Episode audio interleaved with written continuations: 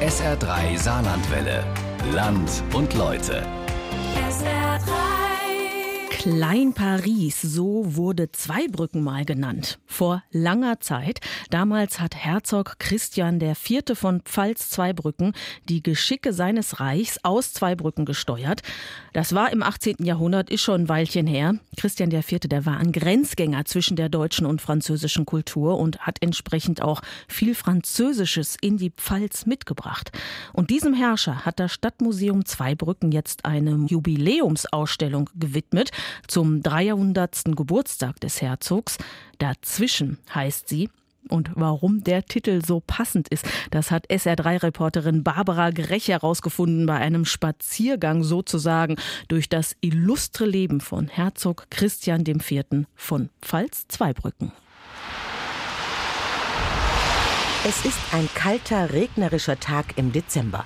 Ehrlich, es gibt an solch einem Tag schönere Ziele als Zweibrücken. Die Stadt, die heute vor allem für eines steht, für das riesige Outlet. Wer Zweibrücken besucht, geht meist dorthin, außerhalb gelegen. In die Stadt kommen die Besucher selten.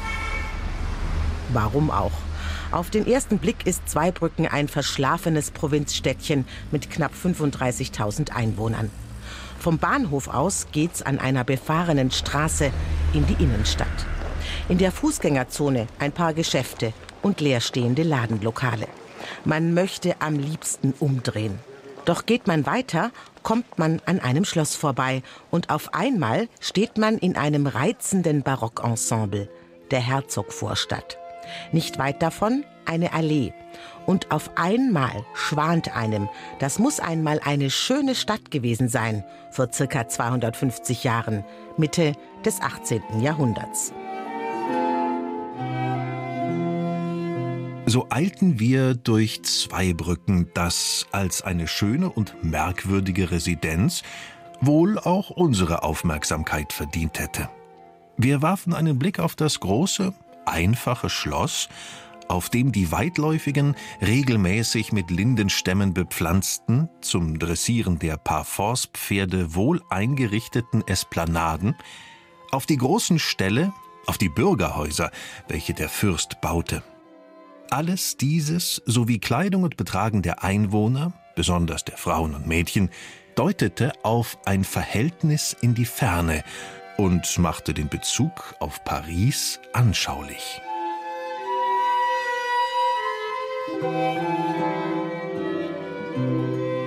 Ich muss immer schmunzeln, weil der alte Goethe hat sich, als er seine Memoiren geschrieben hat, Dichtung und Wahrheit, hat er sich erinnert, wie er als junger Student durch Zweibrücken geritten ist. Und als alter Mann erinnert er sich dran, wie überrascht er war, wie frankophil hier die Stadt Zweibrücken war. Klein Paris wurde damals Zweibrücken genannt, so die Leiterin des Stadtmuseums Zweibrücken, Charlotte Glück. Der Hofstaat war jedes Jahr in Paris, kam zurück. Die Damen haben die französischen Modelle getragen, die französischen Frisuren und das Make-up gehabt. Und die Bürgersfrauen haben das dann natürlich nachgeschneidert, nachgearbeitet. Und dadurch war die Stadt halt sehr französisch.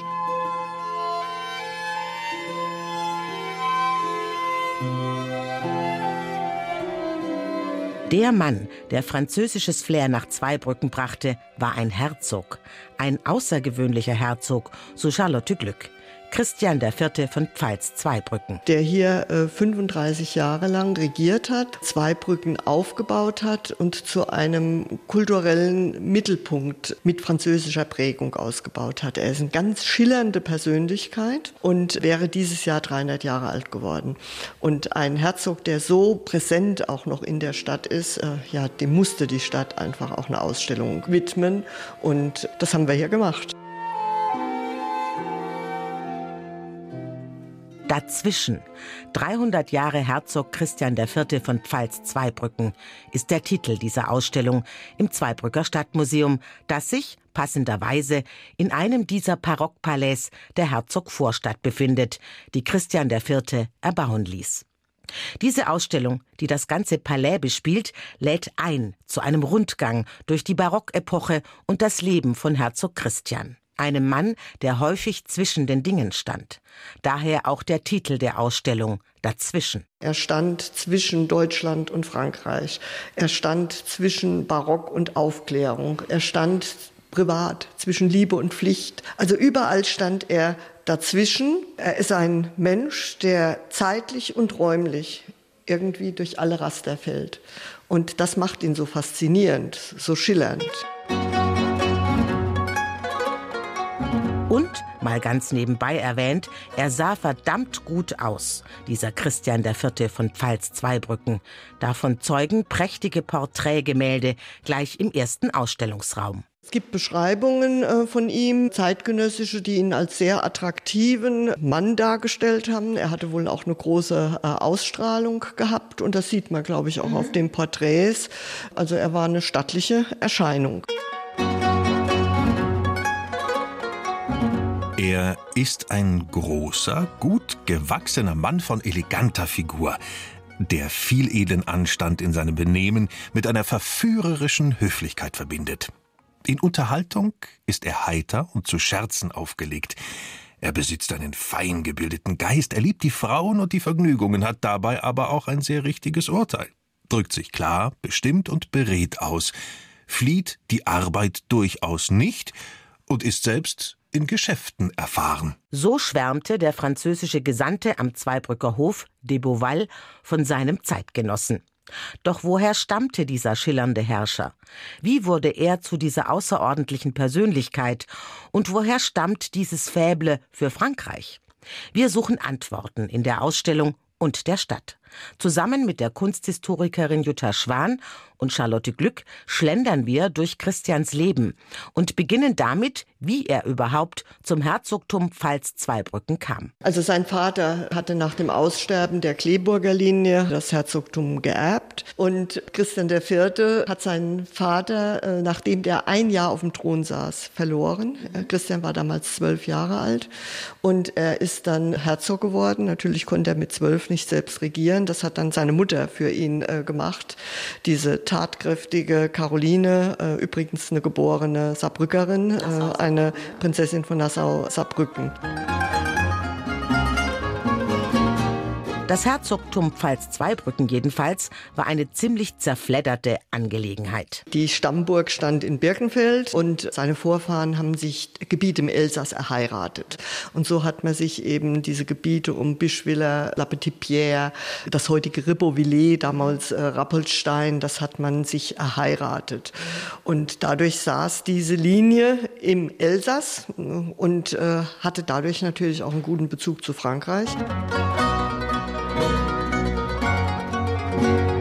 Also diese Wittelsbacher hier hatten sozusagen zwei Herren über sich. Für die elsässischen Besitzungen den König von Frankreich in Paris und für die deutschen Besitzungen den Kaiser in Wien.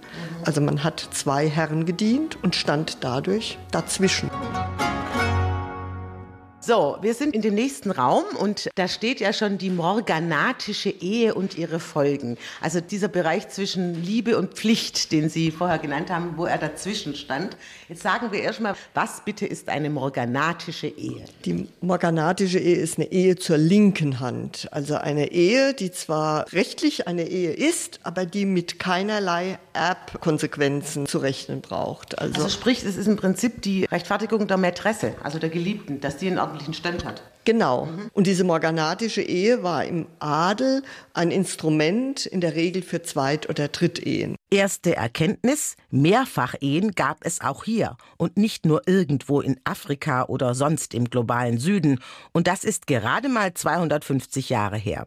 Denn die Ehe in diesen Kreisen war schlicht ein Geschäft. Und weil das bekannt war, weil das klar war, dass sich der Fürst seine Frau nicht aus Neigung aussuchen konnte, sondern dass er da in der Pflicht war, hat man ihnen in der Regel, zumindest den Männern, immer zugestanden, dass sie auch eine Freundin, eine Mätresse, hat man das damals genannt, nebenher haben. Ja? Und das war dieser Dualismus von Ehe und Liebe.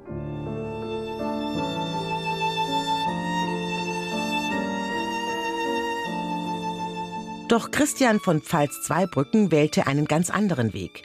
Er heiratete seine Mätresse zur linken Hand. Was daran lag, dass er sich in eine nicht standesgemäße junge Frau verliebte. Die Marianne Camas war eine Französin gewesen, die am Mannheimer Hof als Tänzerin getanzt hat. Er hat sie da äh, gesehen auf der Bühne und hat sich wohl Hals über Kopf in sie verliebt. Und als Symbol für diese Liebe, das finde ich besonders schön, haben wir diesen Ballettschuh hier von ihr. Der wird in der Familie ihrer Nachkommen bis heute gehütet ja. als Symbol für diese außergewöhnliche Liebe. Und interessant ist, diese Familie hat vor vielen Jahrzehnten diesen Seidenschuh mit Metall überziehen lassen, Aha. weil äh, Seide ist halt sehr, sehr anfällig.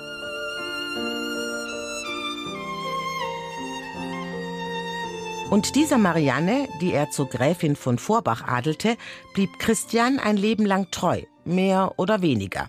Er hat sie später dann doch mal hin und wieder betrogen, zum Beispiel wieder mit einer Balletttänzerin in Paris, was zu einer veritablen Ehekrise führte und er seinem Sohn damals resigniert schrieb, als der sich gerade frisch verliebt hatte. Es steht nicht dafür, eine Frau ihrer schönen Augen willen zu heiraten. Sie können glücklich sein, ohne sich eine Frau aufzuhalsen. Zuweilen werden sie ein hinderlicher Ballast. Zum Amüsieren findet man deren genug und hat noch den Vorteil, sie wechseln zu können, wie einem beliebt.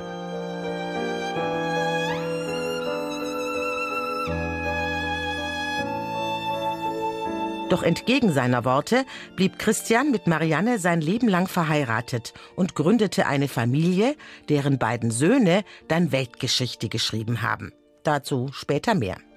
Das holde Familienglück jedenfalls spiegelt sich in einem Gemälde wider. Weil der Herr Papa nicht dort abgebildet wurde, Sie wissen schon, wegen der nicht standesgemäßen Familie, ist er mit einem Porträt in der Szenerie vertreten, sozusagen ein Bild im Bild clever gemacht. Und die Gräfin von Vorbach sitzt würdevoll in der Mitte. Irgendwie erinnert die Szene an ein Gemälde der Madame Pompadour des berühmten Barockmalers François Boucher. Also dieser Gedanke, die sieht aus wie die Pompadour, das ist natürlich nicht nur Zufall, das ist gewollt tatsächlich. Denn Madame Pompadour hat sich von Boucher genau so in der gleichen Haltung abbilden lassen. Die Bilder von Boucher waren wie Werbeplakate eigentlich. Und der Hofmaler am Pfalz-Zweibrücker Hof war zu dieser Zeit Johann Christian Mannlich. Und dann hat man damals zu Mannlich gesagt, der bei Boucher gelernt hatte, wäre es nicht möglich, ein Bild zu malen, das eben so ein bisschen ist wie bei der Pompadour. Und das hat er, denke ich, ganz äh, wunderbar hingekriegt. Jutta Schwan ist die Barockexpertin für die Region.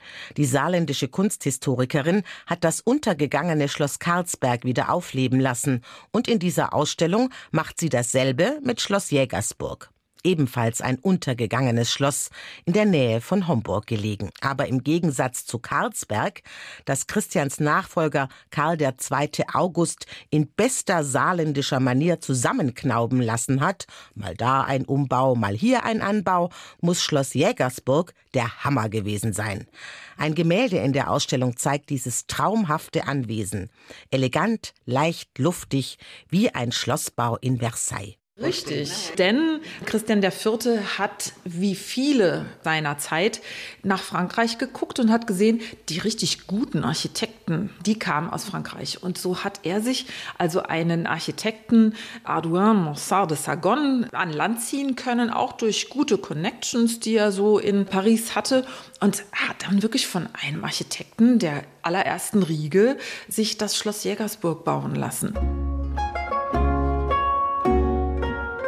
Sein Jagdschloss jedenfalls war für Christian der Rückzugsort ins Private. Und der Ort, an dem er seiner Leidenschaft frönen konnte, der Jagd so Jutta Schwan. Das war die Residenz, wo nicht jeder zum Herzog laufen konnte und sagen konnte, ich will was, sondern hier war man also äh, im Privaten. Und dieses Schloss, man kann es vergleichen mit dem Grand Trianon mhm. in Versailles. Also der Baustil ist sehr nah am Grand Trianon und wir wissen aus Briefwechseln mit der Madame Pompadour, dass er sie auch um Rat gefragt hat, hat ihr Pläne geschickt und hat gesagt, sag doch mal, wie würdest du das machen? Und dann hat sie ihm Verbesserungen geschickt und so dass also diese Verbindung zu dem Grand Trianon, also auch in architektonischer Hinsicht, die ist da, die ist wirklich auch nachvollziehbar. Ja. Das Schloss Jägersburg jedenfalls ist ein Symbol für die Leidenschaft für Kunst und Kultur, die Christian pflegte. Kunst und Kultur gehörten damals obligatorisch zu einem barocken Fürstenhof, waren Statussymbol, Ausdruck der Macht. Bei Christian IV. war es so, dass er sich wirklich nicht nur dafür interessiert hat, er verstand auch was davon. Und das zeigt sich eben in der Zusammenstellung seiner Gemäldegalerie. Er hatte nicht so viele wie sein Neffe später. Karl II. August hatte über 2000 Gemälde in seiner Galerie. Davon war Christian IV. weit entfernt. Aber das, was er hatte, das war exquisit. Also das war wirklich ausgesucht. Das war zum Beispiel Boucher. Wir haben heute immer den Eindruck, Boucher, das ist ja auch ein berühmter. Ja, das war aber damals ein Zeitgenosse. Und wenn wir überlegen, welche Zeitgenossen wir heute haben und dann zu erkennen, welches ist der richtige. Christian IV. hat damals schon so das Händchen dafür gehabt, wer schafft es, wer ist wirklich, wirklich gut. Und so hat er sich wirklich eine ganz, ganz äh, wunderbare Gemäldesammlung zusammengestellt und er hat an seinem eigenen Hof auch Künstler gefördert. Von Jugend an ein Beispiel dafür ist Johann Christian Mannlich. Johann Christian Mannlich, der spätere Architekt von Schloss Karlsberg und derjenige, der für Karl II. August die riesige Gemäldesammlung zusammengetragen und dann auch noch vor den Franzosen gerettet hat. Heute hängen die Werke in der alten Pinakothek in München. Doch nicht nur in der bildenden Kunst war Christian von Pfalz-Zweibrücken unterwegs. Er verstand sich auch in Sachen Musik als Mittler zwischen Frankreich und Deutschland. Er hat immer wieder Musiker aus Mannheim oder aus Zweibrücken mit nach Paris genommen, um den Franzosen einmal zu zeigen, was gute Musik ist. Weil äh, von der französischen Barockmusik war er nämlich überhaupt nicht angetan. Also er hat gesagt, das, was wir da in Mannheim hören, ist wesentlich besser. Auch in Sachen Komponisten war Christian auf der Suche in der ersten Riege.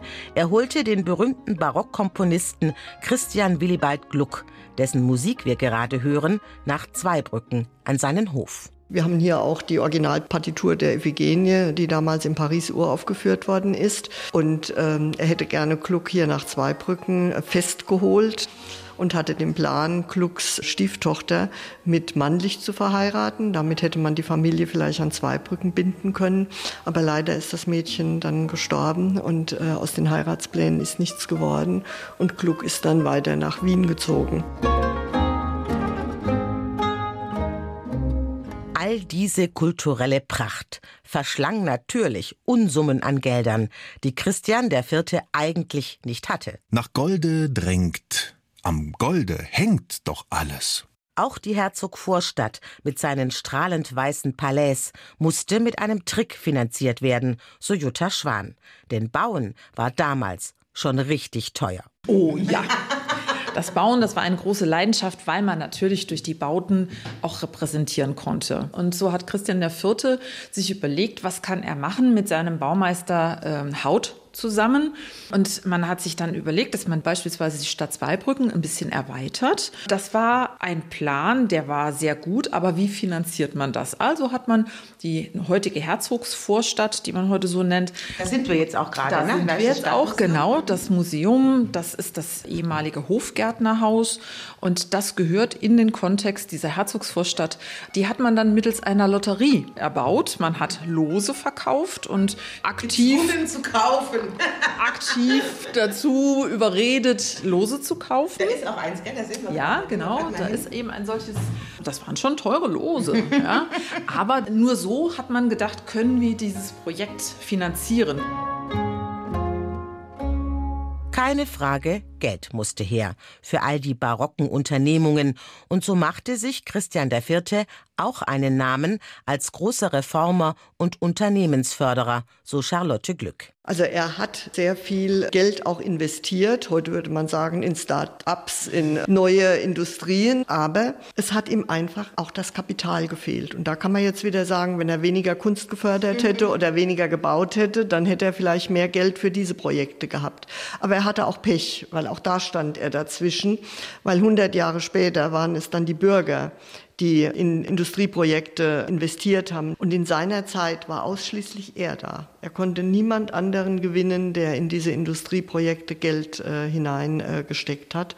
Und von daher hat das Geld oft nicht gereicht, um Fachpersonal dann zusätzlich anzustellen und Projekte dann auch zu vergrößern. Fakt ist, Christian IV. hat Unmengen von Geld in den Sand gesetzt und sein Nachfolger Karl II. August ebenfalls. Wäre das Land Ende des 18. Jahrhunderts nicht von den französischen Truppen überrollt worden, die damit die Existenz des Herzogtums besiegelten, es hätte der Staatsbankrott gedroht. Da sind sich die beiden Barockexpertinnen einig. Doch Christian hat auch reformerische und wirtschaftliche Erfolge aufzuweisen. Seine Landwirtschaftspolitik war sehr, sehr erfolgreich. Da haben wir ja heute auch noch das Gestüt als Beispiel dafür, dass er da eine neue Pferderasse gezüchtet hat. Er hat eine neue Rinderrasse, das Clanrind, äh, züchten lassen. Ja. Er hat äh, die Dreifelderwirtschaft verbessert. Also im landwirtschaftlichen Bereich war er sehr erfolgreich. Und das ist eigentlich die wichtigste Reformpolitik auch, weil ja noch 90 Prozent der Bevölkerung Bevölkerung von der Landwirtschaft abhängig waren. Verlassen wir die heimelig warmen Museumsräume und gehen raus in die Stadt. Durch die Herzogvorstadt auf das Parkgelände rund um das heutige Gestüt.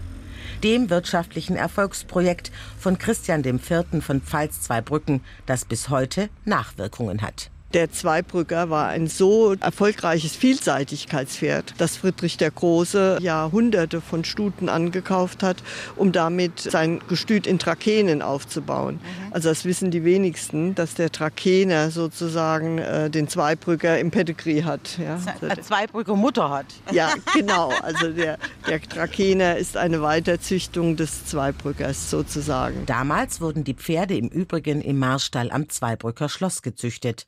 Dort, wo heute das Gestüt liegt, war früher ein Park mit dem Palais, in dem Christians Frau zur linken Hand, Marianne, mit ihren gemeinsamen Kindern gelebt hat. Und die beiden Söhne von Christian und Marianne kennt in den USA jedes Kind.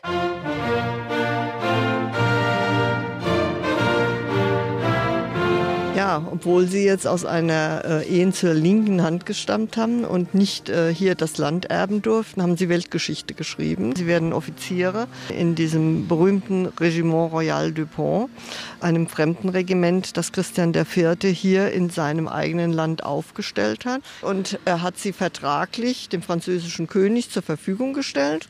Und der französische König hat sie wiederum im amerikanischen Unabhängigkeitskrieg eingesetzt. Und dort haben sie die entscheidende Schlacht im äh, amerikanischen Unabhängigkeitskrieg gefochten. 1781, die Schlacht von Yorktown, das war die letzte Schlacht, mit der dann die Amerikaner sich endlich die Freiheit aus dem Kolonialstatus dann erkämpft hatten.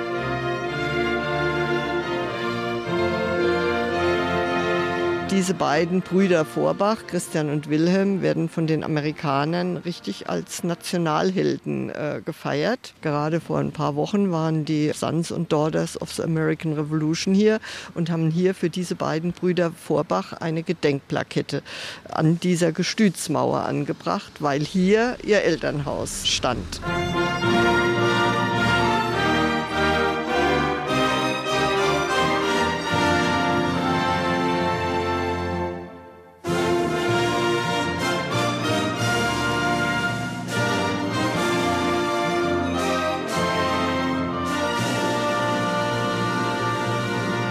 Der Wahnsinn, oder? Welche glanzvollen Geschichten dieses Provinzstädtchen in der Westpfalz doch birgt. Zwei amerikanische Unabhängigkeitshelden und die Trakener. Allerdings nahm die glanzvolle Geschichte ein jähes Ende. Im November 1775 starb der Herzog mit nur 53 Jahren. Bis heute ranken sich um diesen jähen Tod Legenden, so Charlotte Glück. Der eine hat gesagt, er ist vom Hirsch aufgespießt worden, der andere hat gesagt, er ist von seiner Frau vergiftet worden ja. oder bei einem Jagdunfall. Und also im Endeffekt am wahrscheinlichsten ist einfach, dass er an einer ganz lapidaren Lungenentzündung gestorben ist. Also Mandlich beschreibt das ja den Krankheitsverlauf und das sieht für uns heute so aus, als ob er sich erkältet hat.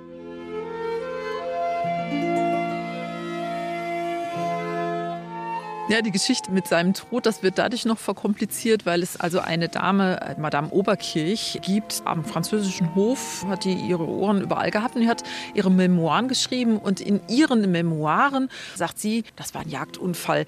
Aber in den gleichen Memoiren schreibt sie irgendwann später, oh, ich bin mir nicht so ganz sicher. Ich glaube, er ist aus der Kutsche gefallen.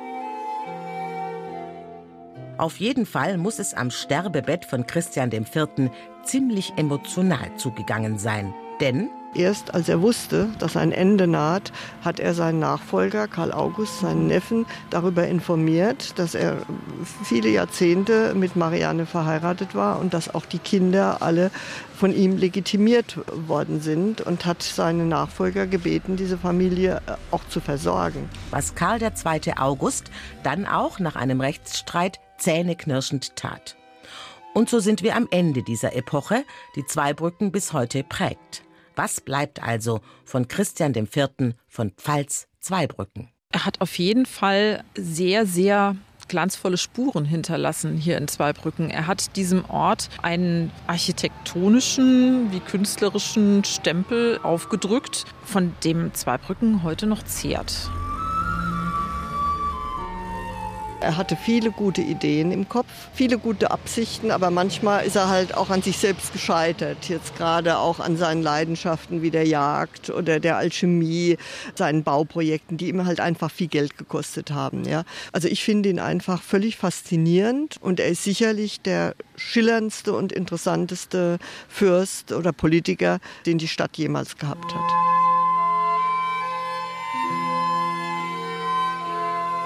Eine schillernde Persönlichkeit, eine glanzvolle Epoche. Das Leben und Wirken des Christian IV. von Pfalz-Zweibrücken nachzuerleben in der Ausstellung Dazwischen im Stadtmuseum Zweibrücken.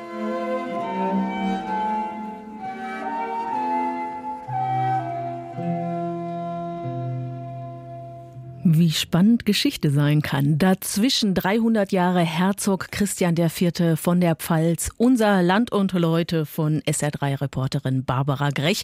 Können Sie noch mal hören, wenn Sie möchten, in unserer App zu finden, auf unserer Internetseite sr3.de oder auch in der Mediathek.